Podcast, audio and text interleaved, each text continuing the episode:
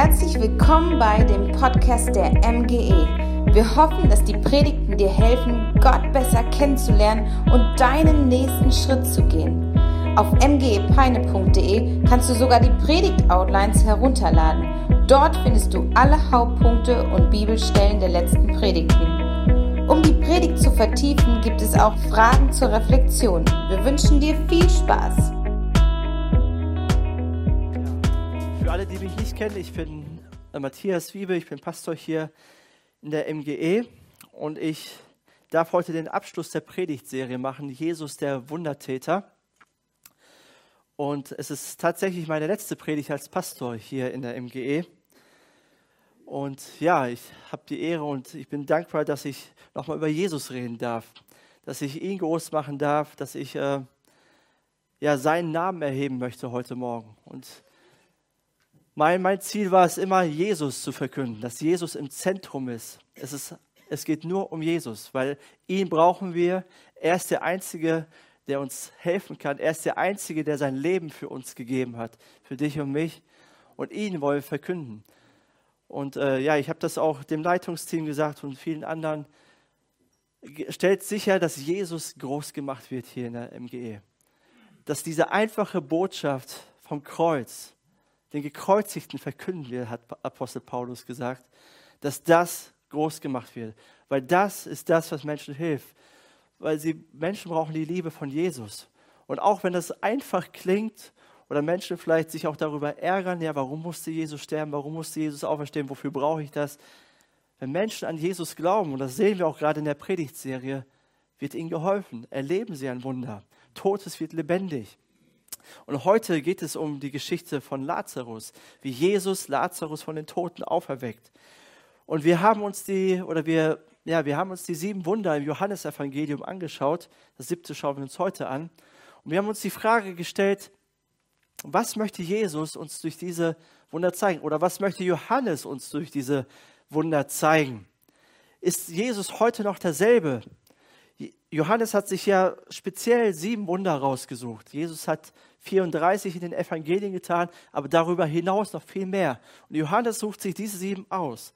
Und er schreibt dazu in Johannes 20, Vers 30 bis 31 noch viele andere Zeichen, so nennt er die Wunder, die Jesus getan hat, noch viele andere Zeichen tat Jesus vor seinen Jüngern, die nicht geschrieben sind in diesem Buch. Dann sagt er, diese sieben aber sind geschrieben, damit ihr glaubt. Darum geht es. Wir sollen Glauben bekommen. Glauben an wen? Dass Jesus der Christus ist, der Sohn Gottes, und damit ihr, weil ihr glaubt, das Leben habt in seinem Namen. Das Ziel ist von diesen Wundern, dass wir Leben bekommen durch den Glauben an Jesus.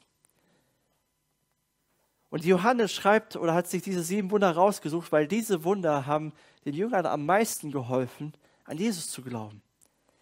Und mein Gebet ist, dass du glauben sollst, dass Jesus der Christus ist, der Retter ist. Und ich möchte mal die Wunder durchgehen, die wir bis jetzt schon hatten. Das erste Wunder war, wie Jesus eine Hochzeit rettet und Wasser in Wein verwandelt. Und wir haben festgestellt, dass Jesus sich um alltägliche Dinge in unserem Leben kümmern möchte. Nichts ist zu klein für ihn. Dann haben wir über das Wunder gehört, wie Jesus einer großen Menschenmenge, 5000 Leute, Brot zu essen gibt und Fische, wie er fünf Brote und zwei Fische einfach vermehrt. Und wir haben festgestellt durch die Geschichte, dass Jesus unseren spirituellen, unseren geistlichen Hunger erstmal stillen möchte. Dann heilt Jesus den Sohn eines königlichen Beamten. Und der königliche Beamte kommt zu Jesus und Jesus schickt ihn weg. Und er gibt ihm ein Wort mit. Und wir haben festgestellt, dass Jesus uns nah ist, auch wenn wir das nicht spüren und dass Jesus sein Wort hält. Das, was er sagt, das, was er ausspricht, das geschieht auch. Dann ging es um, um äh, die Krankenheilung eines Menschen am Sabbat. Dann haben wir davon gehört, dass Jesus auf dem Wasser geht und dass Jesus mitten im Sturm ist, mitten in unseren Stürmen des Lebens und dass er unsere Angst nimmt, dass er uns zuruft, habt keine Angst, vertraut mir. Und letzte Woche haben wir davon gehört, dass Jesus einen Blinden heilt der von Geburt an blind war und an dem Jesus seine Herrlichkeit offenbart hat. Dass Jesus dann auch wirkt, auch wenn wir das nicht begreifen. Auch wenn wir sagen, das, das verstehe ich nicht, warum Jesus so etwas zulässt. Aber Jesus ist trotzdem da für uns. Und mein Gebet ist so sehr, dass du Glauben bekommst, dass du Jesus sehen kannst, dass du an ihn glauben kannst, dass er der Retter ist, dass er der Herr ist, dass er dein Erlöser ist und dass du auch ein Wunder erlebst. Und die Geschichte heute über Lazarus, die hat es in sich und ist eigentlich das größte Zeichen, das Jesus uns gibt. Der größte Hinweis auf etwas, was Jesus tun wird. Es zeigt uns, oder die Geschichte zeigt uns, was Jesus mit unserem Leben tun möchte, mit deinem, mit meinem Leben.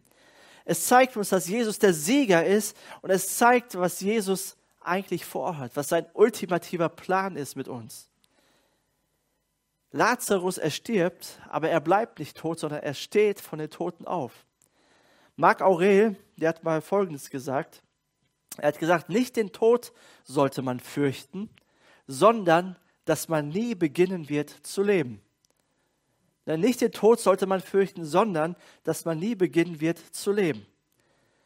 Wisst ihr, eine Beerdigung ist ja immer traurig. Denn man hat einen lieben Menschen verloren, man trauert um ihn. Aber wisst ihr, was das Traurigste an einer Beerdigung ist? Dass es so viele Menschen gibt, die dort sind, die auch tot sind, die kein Leben mehr in sich haben. Genauso tot wie die Person, die beerdigt wird. Es gibt Menschen, die existieren nur noch, aber sie leben nicht mehr. Das Leben ist ausgesaugt. Innerlich ist alles leer. Und in den Augen von Jesus hat der Tod nichts mit unserem Körper zu tun. Der stirbt. Das sehen wir auch in der Geschichte. Der Tod kann in verschiedenen Bereichen Einzug halten. Er kann in unseren Emotionen sein, dass wir nichts mehr fühlen, dass wir leer sind, dass wir nicht mehr weiter wissen, dass wir ja keine Freude mehr empfinden können. Der Tod kann in unseren Beziehungen sein, die zerstört sind, die kaputt gegangen sind, in unseren Finanzen, in unserer Gesundheit, aber auch geistlich können wir tot sein. Da ist kein Leben mehr auch wenn wir Christen sind oder uns als Christen bezeichnen würden, da ist kein Leben mehr zu Gott, kein Leben mehr zu Jesus. Und ich möchte die Geschichte mal vorlesen und wir werden sehen, wie Jesus wieder alles Tote zum Leben erwecken kann. Dafür ist er gekommen. Und die Geschichte finden wir in Johannes 11 ab Vers 1. Und dort heißt es, Lazarus, ein Mann aus Bethanien, dem Ort, in dem Maria mit ihrer Schwester Martha wohnte, war krank. Maria war jene Frau, die den Herrn mit Salböl salbte und ihm mit ihrem Haar die Füße trocknete. Das ist auch eine Geschichte im Johannesevangelium. Und Lazarus, der krank geworden war, war ihr Bruder. Die beiden Schwestern ließen Jesus ausrichten, Herr, der, den du lieb hast. Also nicht irgendwer, nicht unser Bruder, sondern den du lieb hast, ist krank. Als Jesus das hörte, sagte er, am Ende dieser Krankheit steht nicht der Tod, sondern die Herrlichkeit Gottes. Der Sohn Gottes soll durch sie in seiner Herrlichkeit offenbart werden. Also Lazarus hatte zwei Schwestern, Maria und Martha. Und diese Schwestern, sie liebten ihren Bruder von Herzen. Und sie hatten Mitleid mit ihrem Bruder. Und sie hatten nur ein Gebetsanliegen, eine Bitte. Jesus, komm vorbei und tu ein Wunder. Wir brauchen dich. Du musst was tun. Das hatte Jesus auch vor, nur nicht so, wie die Schwestern dachten.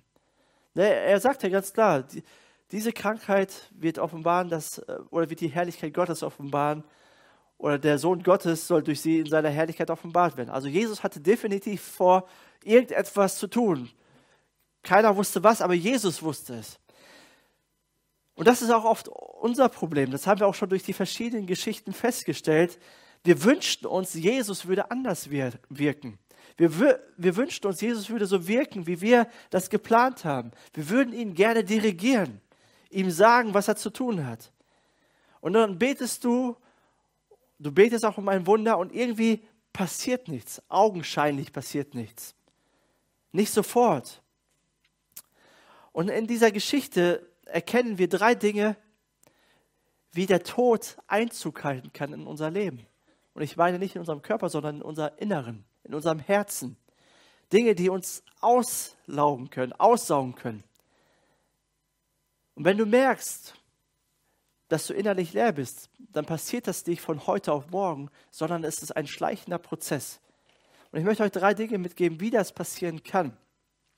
Das erste ist, wir verstehen Gottes Arbeitsweise nicht. Wir verstehen nicht, wie Gott handelt. Gott, wo bist du? Warum tust du nichts? Bist du nicht allmächtig? In der Geschichte heißt es weiter, als Jesus nun wusste, dass Lazarus krank war, und er hat ja die Bitte bekommen von den Schwestern, komm bitte vorbei. Was macht Jesus? Blieb er noch zwei Tage an dem Ort, wo er die Nachricht erhalten hatte. Hä? Was macht Jesus hier?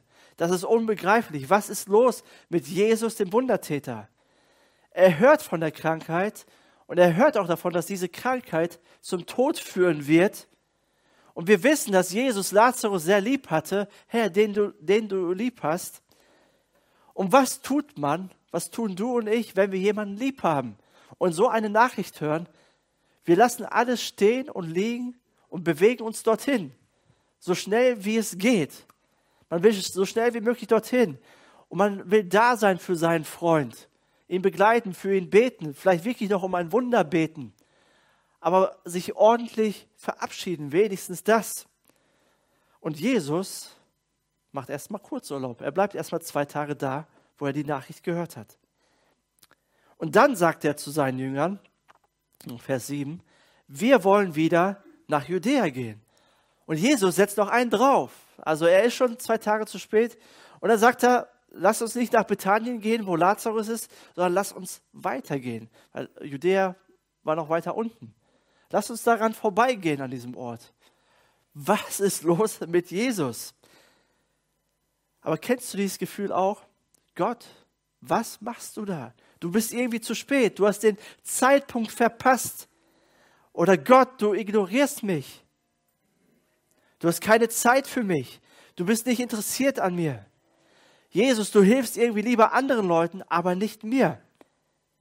Anscheinend liebst du mich nicht besonders.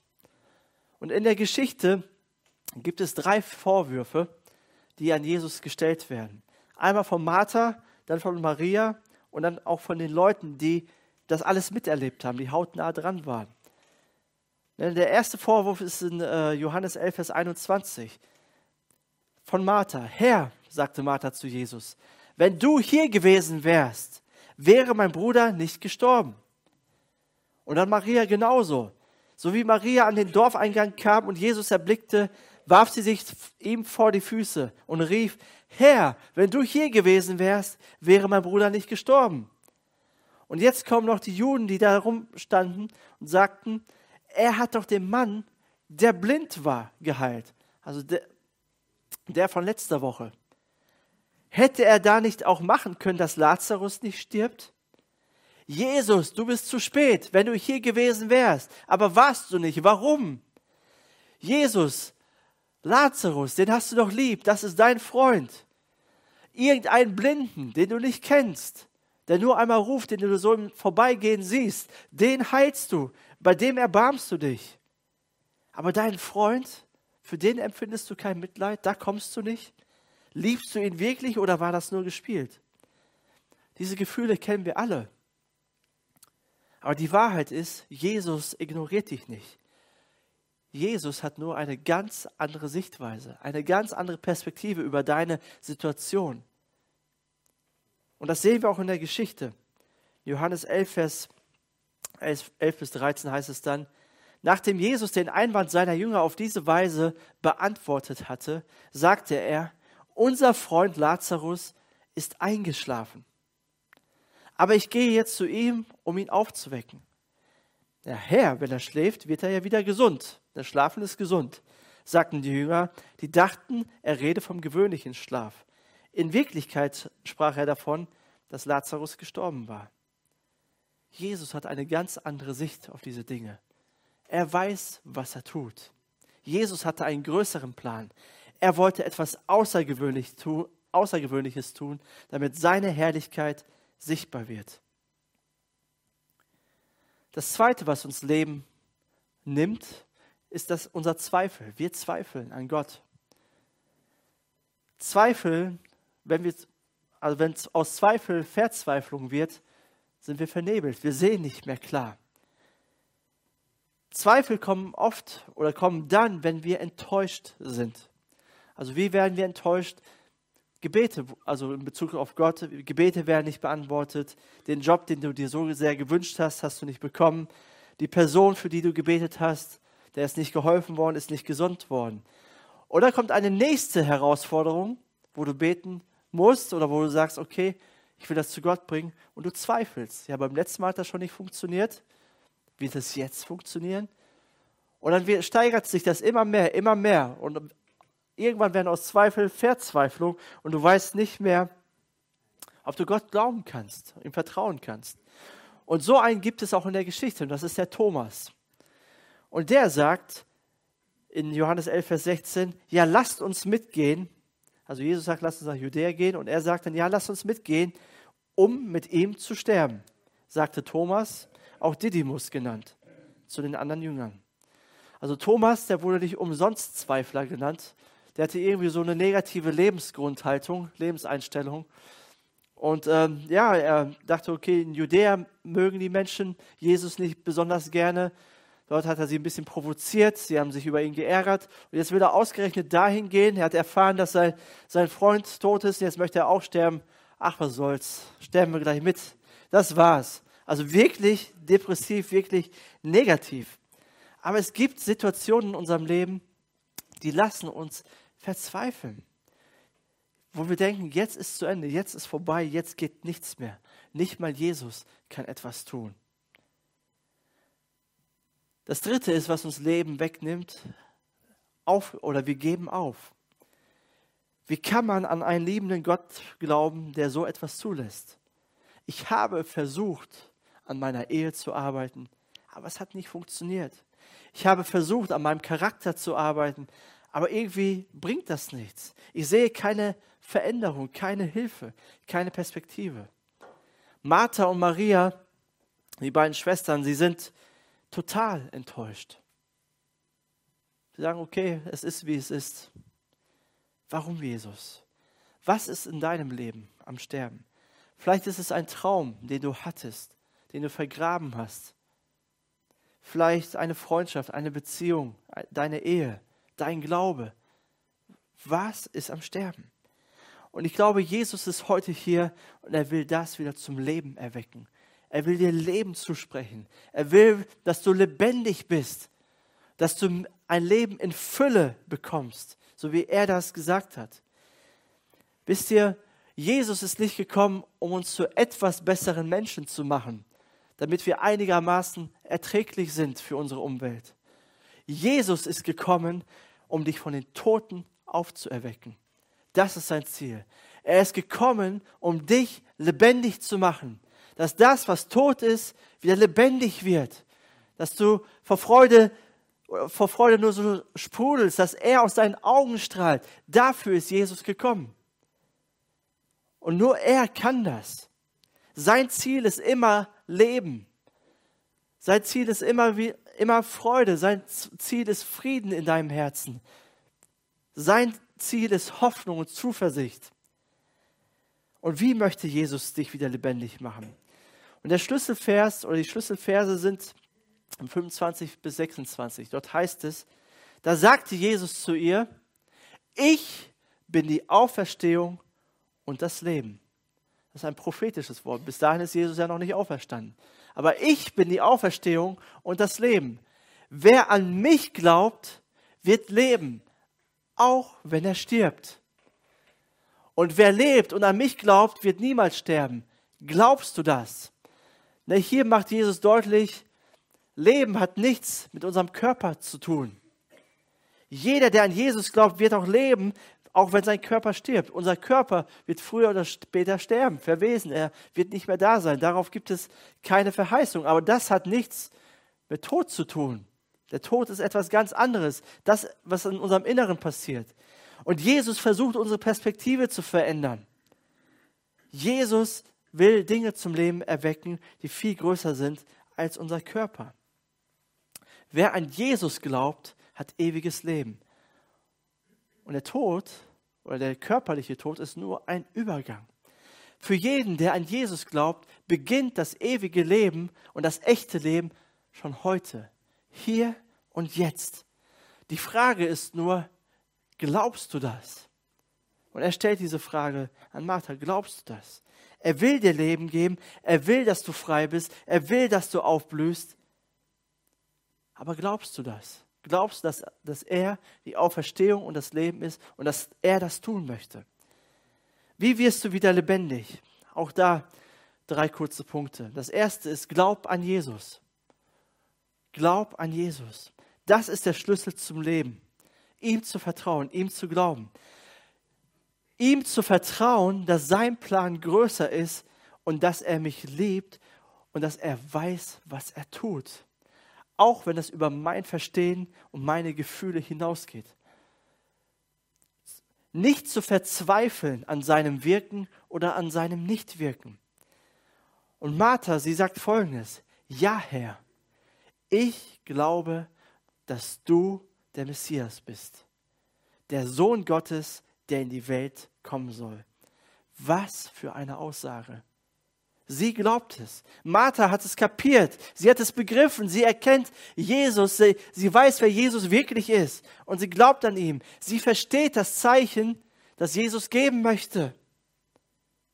Jesus ist der Retter. Er ist der Erlöser. Er ist der Sohn Gottes. Sie begreift, Jesus ist nicht nur mein Freund, den ich gern habe, sondern er ist auch mein Gott an dem ich glauben möchte. Martha weiß, wer Jesus ist. Ich kann mir vorstellen, wie sie sich denkt, ich weiß nicht, warum Jesus erst jetzt kommt, aber ich weiß, dass er mein Gott ist und dass er mein Herr ist und dass er weiß, was er tut. Und ob Lazarus jetzt auferweckt wird oder nicht, ich glaube an ihn und ich vertraue ihm.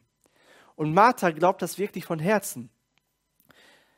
In Johannes 11, Vers 21 bis 22 steht, Herr, sagte Martha zu Jesus, wenn du hier gewesen wärst, wäre mein Bruder nicht gestorben. Aber auch jetzt weiß ich, was immer du von Gott erbittest, wird er dir geben. Das ist Glaube an Jesus, dem Sohn Gottes. Auch wenn ich nicht verstehe, wie du wirkst, auch wenn ich das nicht begreife, auch wenn ich Zweifel in mir habe, aber ich weiß, das, was du sagst, wird geschehen. Das, was du von Gott erbittest, wird passieren. Du weißt, was du tust. Ich hätte es lieber anders gehabt, aber ich vertraue dir, dass alles gut wird. Dass, die schwierige, dass du diese schwierige Situation zum Besten wenden wirst. Denn du bist der Sohn Gottes, der alle Kraft hat. Mein Glaube soll nicht darauf basieren, wie viele Gebetserhörungen ich erlebt habe, sondern mein Glaube basiert darauf, wer Jesus Christus ist.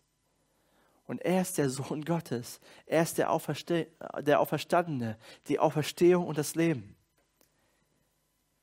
In Römer 8, Vers 28, den Vers hatten wir auch schon letzte Woche, da heißt es, eines aber wissen wir, alles trägt zum Besten derer bei, die Gott lieben. Sie sind ja in Übereinstimmung mit seinem Plan berufen. Dieser Vers, der muss wirklich tief in unser Herz fallen. Weil dieser Vers sagt, ich bin geliebt durch und durch. Jesus ist für mich. Und egal, was in meinem Leben passiert oder was nicht passiert, Jesus liebt mich. Jesus ist für mich und er will mein Bestes und er hat mein Leben unter Kontrolle. Er ist Gottes Sohn, der in diese Welt gekommen ist. Er ist derjenige, der am Kreuz sein Leben gegeben hat. Am Kreuz, als er dort hing, hat er schon an mich gedacht. Und er hat das aus purer Liebe getan. Er wollte, dass ich ewiges Leben bekomme. Deswegen ist er nicht im Grab geblieben, sondern er ist von den Toten auferstanden. Und wenn er, Jesus, von den Toten auferstehen kann, durch die Kraft des Heiligen Geistes, dann hat er auch mein Leben unter Kontrolle und weiß, was das Beste für mich ist und für diese Situation. Das, was du über Jesus glaubst, entscheidet darüber, ob du tot oder lebendig bist. Entscheide dich dafür, an Jesus zu glauben, der der Sohn Gottes ist, der dein Retter ist, der dich zum Leben erwecken kann. Das Zweite, was uns zum Leben erwecken kann, ist, hinterfragt nicht alles. Na, als Christen leben wir im Glauben und nicht im Schauen. Also wir sehen die Dinge noch nicht, die da sind. Und das Problem ist ja, wir in Deutschland, in unserer Kultur, wir wollen ja alles verstehen, oder? Warum wollen wir alles verstehen? Weil wir Fehler vermeiden wollen. Also wenn Fehler passieren, das ist das Schlimmste für uns. Das darf nicht passieren. Fehler dürfen nicht passieren. Es muss alles abgesichert sein, alles durchdacht sein, durchdacht sein, so wenig Risiko wie möglich, alles einkalkuliert. Aber das Problem ist, das ist nicht die Realität. Das ist, so funktioniert unser Leben nicht. Weil es gibt so viele Variablen in dieser Welt, in unserem Leben, die haben wir einfach nicht in der Hand. Und wenn wir alles verstehen würden, müssten wir ihm nicht vertrauen. Und das sehen wir auch äh, bei Martha. Ne? Martha, die eben noch voller Glauben war und die ich eben gerade gelobt habe für ihren Glauben, fängt kurze Zeit später an, wieder alles zu hinterfragen. Das ist ein Auf und Ab der Gefühle. Und wisst ihr was? Ich verstehe diese Frau. Das kann ich absolut nachvollziehen, weil das ist wirklich eine dramatische Situation. Ne, und es heißt in Vers 38 bis 39, während Jesus nun zum Grab ging, erfüllten ihn von neuem Zorn und Schmerz. Lazarus lag in einem Höhlengrab, dessen Eingang mit einem großen Stein verschlossen war. Wälzt den Stein weg, befahl Jesus. Und man merkt schon, wie Martha, sie geht neben Jesus, sie wird nervös. Ne? Was hat er jetzt vor? Also, ich glaube ja schon an dich, du musst mir nichts beweisen. Dann sagte Martha, Herr, Herr, wandte Martha, die Schwester des Verstorbenen, ein, er ist doch schon vier Tage tot. Der Leichnam riecht schon. Also der Glaube von Martha an Jesus war echt. Der war nicht gespielt. Sie glaubte tatsächlich, dass Jesus der Sohn Gottes ist und dass ihm alles möglich ist. Hat sie ja gesagt. Und ich glaube, das meinte sie auch so. Aber sie kann sich jetzt in dieser Situation nicht vorstellen, dass Jesus jemanden von den Toten auferwecken kann. Das oder, da, oder was er davor, das ist doch verrückt, das geht nicht. Und das sehen wir auch in der Geschichte. Die Leute konnten sich das nicht erklären oder nicht vorstellen, dass das möglich ist. Martha wusste, okay, der Tod hat nichts mit dem Körper zu tun, Lazarus ist gestorben, aber er lebt. Er ist jetzt bei Gott und er lebt. Aber dass er jetzt zurückkommt, das geht nicht. Aber Jesus, er überrascht uns immer wieder. Und damit dürfen wir rechnen. Jesus möchte dich überraschen, er möchte mich überraschen. Wir dürfen Jesus beim Wort nehmen und wir dürfen Jesus machen lassen. Weil er, wenn er mein Bestes will, dann wird er schon wissen, was er zu tun hat. Und dann wird er das auch schon machen, sodass es gut ist. Und wir brauchen ihm keine Tipps geben. Er macht das schon. Sein Wille wird passieren. Und er ist zu großen Dingen fähig. Wir brauchen nicht überrascht sein, wenn Gott Gebete erhört. Und Gott hat schon mehr Gebete erhört, als du denkst. Reflektiere mal. Worum hast du schon gebeten und was hat Gott erhört? Schreib dir das mal auf, deine Gebete. Und im Nachhinein wirst du feststellen, es gibt so viele Dinge, die Gott erhört hat, wofür ich dankbar sein kann. Also das ist das Zweite, hinterfrag nicht alles. Das Dritte ist, lebe hier und jetzt im Heute. Wir lesen weiter in der Geschichte. Danach rief Jesus mit lauter Stimme, Lazarus, komm heraus. Und der Tote trat heraus, Füße und Hände mit Grabbinden umwickelt und das Gesicht mit einem Tuch verhüllt. Befreit ihn von den Tüchern und lasst ihn gehen, befahl Jesus den Umstehenden. Alle haben es gesehen. Lazarus ist wahrscheinlich rausgehüpft, ne? wenn er verbunden ist, äh, kann er nicht viel gehen. Und Jesus sagt, befreit ihn von den Tüchern. Und Jesus ruft dir auch heute zu, komm raus aus deinem Schneckenhaus, komm raus aus deinem Grab, komm zu mir, leg deine Grabtücher ab, damit du sehen kannst. Gib mir deine Situation, gib mir deine Zweifel, gib mir deine Sorgen. Ich möchte, dass du lebst. Ich möchte, dass du lebendig wirst. Komm raus, komm zu mir. Und ich möchte dich heute einladen, das zu tun. Glaub an Jesus, dem Retter, dem Sohn Gottes, dem alle Macht im Himmel und auf der Erde gegeben ist. Erwarte alles von ihm. Er kann deine Träume zum Leben entfachen. Er kann Leben in deine Ehe bringen. Er kann deine Familie wiederherstellen. Er kann dein Inneres wieder auffüllen. Er kann dir Freude geben. Er kann dir helfen, deine Finanzen wieder in Ordnung zu bringen. Und er kann dich gesund machen. Ihm ist alles möglich. Und vor allen Dingen möchte er dir ewiges Leben geben. Er möchte dir neue Hoffnung geben. Er möchte dir etwas Größeres geben, wofür du leben kannst. Nicht nur für das Hier und Jetzt, nicht nur für die 80, 90 Jahre, 70 Jahre, die wir hier haben. Und es beginnt heute. Er möchte, dass du heute startest zu leben. Vielleicht sagst du ja, meine Beziehung zu Gott ist nicht lebendig, sie ist tot. Er möchte deine Beziehung zu ihm wieder lebendig machen. Er möchte nicht Religion, er möchte Beziehung mit dir. Leben soll zurückkommen. Hinter der Geschichte von Lazarus steckt eine größere Geschichte. Und es ist ein Zeichen auf Jesus hin. Es zeigt uns, dass Jesus selbst das Grab verlassen wird und von den Toten auferstehen wird, damit er dich und damit er mich von den Toten auferwecken kann weil er von den Toten auferstanden ist, weil er heute real ist, ist ihm das möglich. Kann er alles Tote in dir zum Leben erwecken. Der Tod ist ein für allemal besiegt. Der Tod ist nicht das Ende für die, die an Jesus glauben. Jesus sagt, am Ende siegt die Herrlichkeit Gottes. Und so ist es. Ich werde das größte Zeichen tun. Ich werde den größten Hinweis auf den größten Sieg geben ich werde selber sterben, ich werde ins Grab gelegt, aber ich werde nicht im Grab bleiben, sondern ich werde auferstehen, damit ihr Leben habt. Lass uns doch mal den Vers 4 lesen. Lass uns das vielleicht zusammenlesen.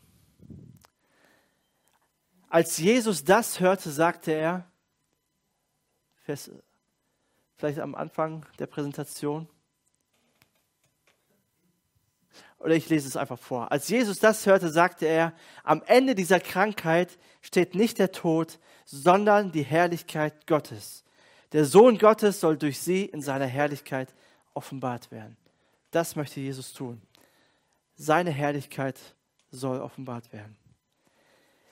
Letztes Jahr in meiner Kleingruppe Live, so, nannte, so nennt sich die, Leben in Freiheit erfahren, haben wir für verschiedene Situationen gebetet, für, verschiedene Menschen gebetet, dass Gott ein Wunder tut.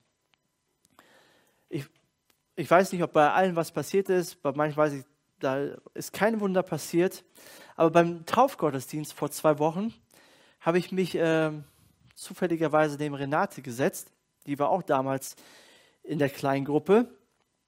Und mir fiel dann ein, dass wir damals für ein kleines äh, Baby gebetet haben, das sie kannte weil er sehr schwer krank war.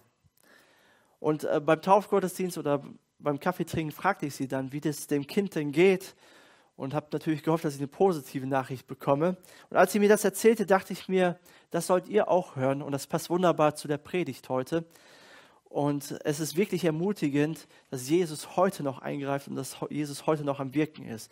Und Renate, ich möchte dich nach vorne bitten. Sie wird uns das erzählen. Genau, wir werden ein, oder ich werde ein kleines Interview mit dir führen. Ne? Genau, stell uns mal die Familie vor, um die es geht und in welcher Beziehung stehst du zu dieser Familie?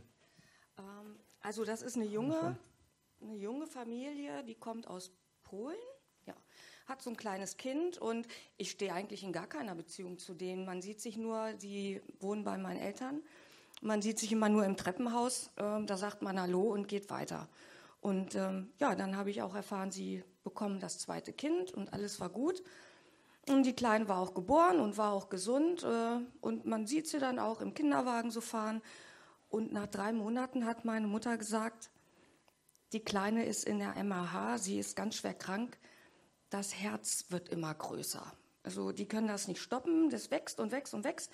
und man kann nichts machen. Und ähm, ja, und dann haben die alles Mögliche versucht, immer operiert und immer wieder und, und die Organe, alles wurde größer und man konnte nichts mehr für dieses Kind tun. Ja. Okay.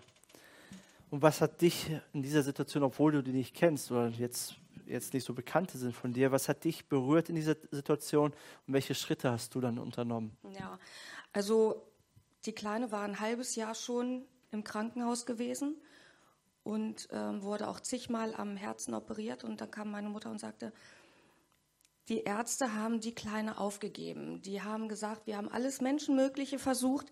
Die wird höchstens noch zwei Wochen leben und dann, und dann stirbt sie. Und das war so, also ich stand da, das war so furchtbar für mich. Das hat mir so einen Stich ins Herz versetzt. Und dann bin ich nach Hause und dann habe ich mich, wenn ich das manchmal so vom Herzen ganz doll bete, dann knie ich mich so in der Stube auf mein, an meinen Tisch. Und dann habe ich so geweint und habe ganz doll, ganz doll und herzerweint gebetet und so.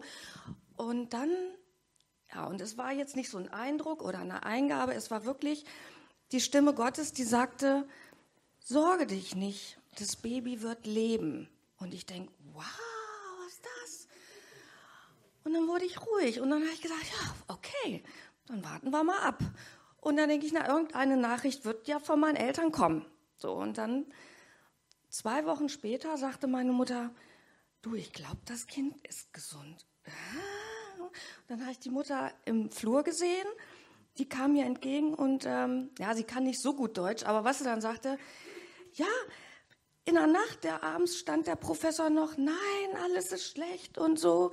Und mitten in der Nacht wurde er gerufen, die Lütsche hat sich alle, alle Apparate weggerissen und das ganze Blut strömte und der Professor hat sie abgehört und hörte und dann sagt er, wow, machte so. Es war kein ganz normaler Herzschlag. Das Herz hat sich auf Normalgröße verändert. In binnen zwei Wochen, der sagt, es ist ein Wunder. Da konnte sich die ganzen Profis, alles, was um diese Lütsche rumstanden, keiner konnte sich erklären, was war da passiert. Und ich so, oh meine Mutter, das war meine Tochter. Das war, nein, ich war das nicht. Ich habe doch nur gebetet. Das war Gott. Und ja, also das war so unglaublich. Ja, und immer wenn ich das erzählte und mich freute, ja, dann ging es dann los. Ja, wie, genau, das war auch so ein Hin und Her. Ja. Und dein Glaube wurde auch stark herausgefordert. Ja, ja wie wurde dein Glaube herausgefordert in der Situation? Welche Emotionen kamen in dir auch zum Vorschein? Hm. Ja, es war so, weil die Kleine kam von den ganzen Apparaten ab. Sie sollte auf Normalstation und ich erzählte und war froh und und immer wieder, wenn ich dann erzählte, wom, sofort ganz schlechte Veränderungen, wieder an alle Apparate, wieder ganz schlimm, alle Werte waren schlecht, die stand schon wieder auf der Kippe.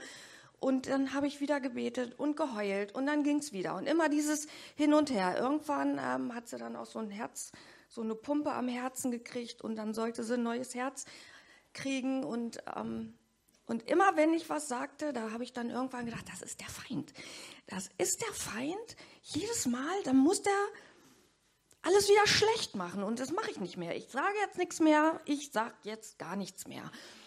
Dann war ich ruhig. Ja, und wann und wie hat Jesus dann eingegriffen? Was hat er dann getan? Ja. Dann saß ich so morgens wie immer an meinen Kaffee und habe so in mich reingehorcht und so. Und dann sagte der Gott, richtig wieder so vollbracht. Hm. Sag ich, ja, was ist denn vollbracht? Was? Na, es war nichts mehr. Es ist dann einfach, ja, okay, gehst mal zur Arbeit, so abends wieder bei meinen Eltern. Da sagt meine Mutter, die Kleine ist gesund. Ich so, oh. und ich wieder die Mutter im Treppenhaus getroffen. Es ist immer dann, sehe ich sie und ich sage, und? Ja, sie ist gesund. Ich sage, wie gesund? Herz, es ist komplett gesund. Ähm, da ist gar nichts mehr sie wird in drei Wochen ein Jahr und die Ärzte haben mir gesagt, dann darf sie auch nach Hause. Und dann sage ich, wow, dann hat mich das wieder so überkommen und überflutet. Da sage ich, ja, und jetzt ist es. Und jetzt kann ich es erzählen und rausposaunen, weil der Herr hat gesagt, es ist vollbracht. Amen. Und jedes Mal, wenn es schlecht wurde und die ganzen negativen Leute und dies wird doch nichts und ich sage doch und doch und der Herr hat gesagt und Daran habe ich immer so festgehalten, wenn der Herr das sagt, dann wird das auch so. Und Amen. jetzt ist die Kleine zu Hause und ich habe die Mutter vor zwei Wochen wieder getroffen. Die Lütsche, ich sage, wie geht's ihr? Gesund, alles gut. Klar, der Arm, der hängt und wenn man ein Jahr nur liegt mit Apparaten, kann man nur nicht sitzen und das alles. Aber es ist in Ordnung. Amen. Danke, Jesus. Dankeschön, Renate. Ja, vielen, vielen Dank, Renate. Also die Geschichte ermutigt mich ungemein. Aber es zeigt auch, dass es nicht immer so einfach ist, wie wir uns das vorstellen. Ne? Dass es viel mit Gebetskämpfen, Glaubenskämpfen zu tun hat und dass wir Jesus oder dass wir herausgefordert werden, Jesus zu vertrauen. Und Gott greift trotzdem ein. Er ist heute noch derselbe. Und das, dazu möchte ich dich heute einladen. Vertraue ihm. Glaube ihm. Wenn der Herr gesprochen hat, dann wird es passieren. Lass uns zusammen beten.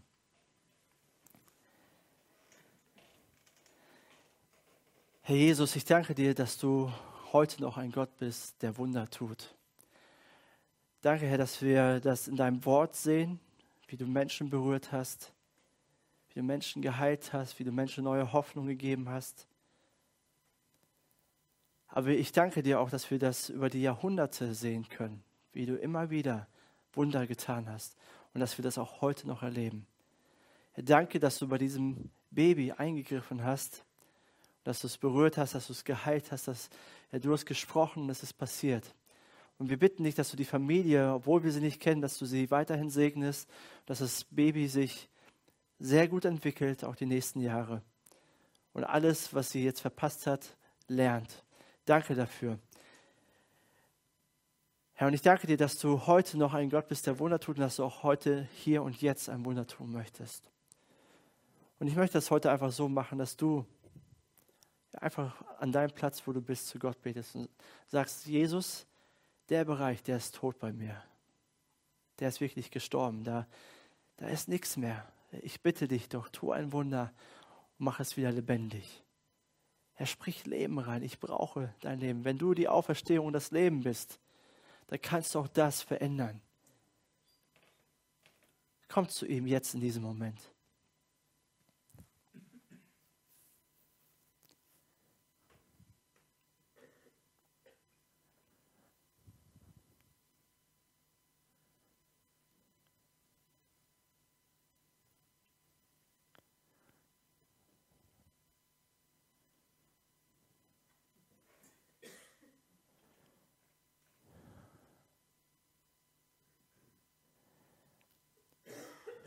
Herr, Herr, bei all unseren Sorgen, bei all unseren Nöten wollen wir dir vertrauen, dass du das Beste für uns willst, dass du alles zum Guten wenden wirst und dass du weißt, was du tust. Herr, wir geben dir heute bewusst unser Leben in deiner Hand. Herr, du sollst mein Leben haben.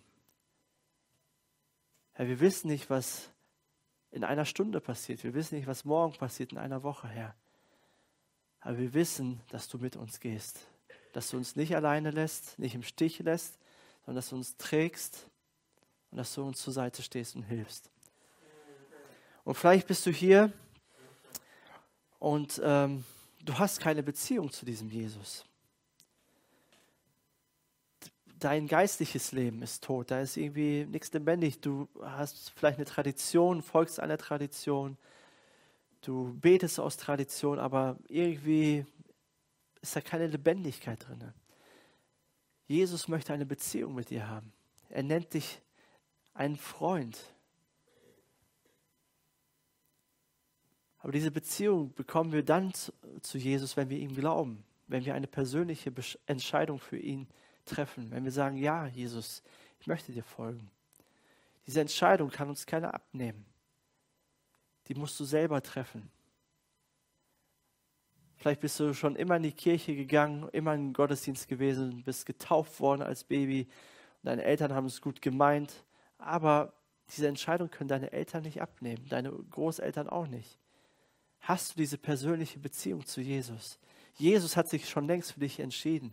Er liebt dich über alle Maßen. Er, er hat sein Leben für dich gegeben. Er, er sehnt sich nach dir. Und er hat schon alles vollbracht. Ne, er hat es vollbracht. Es muss nichts mehr getan werden. Das Einzige ist dein Ja. Du musst Ja sagen dazu. Du musst es selber wollen. Und wenn du das noch nicht hast, wenn du merkst, ja, das ist bei mir nicht, aber ich möchte es so gerne, ich möchte dieses ewige Leben haben, wovon du gesprochen hast. Ich möchte bei ihm sein, auch wenn mein Körper irgendwann stirbt. Ich möchte bei ihm sein.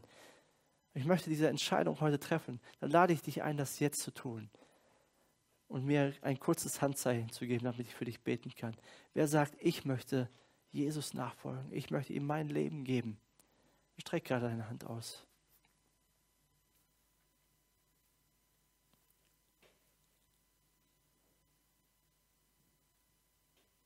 Herr, danke, Jesus, dass du lebendig bist, dass du uns Leben gibst und dass wir immer wieder zu dir kommen können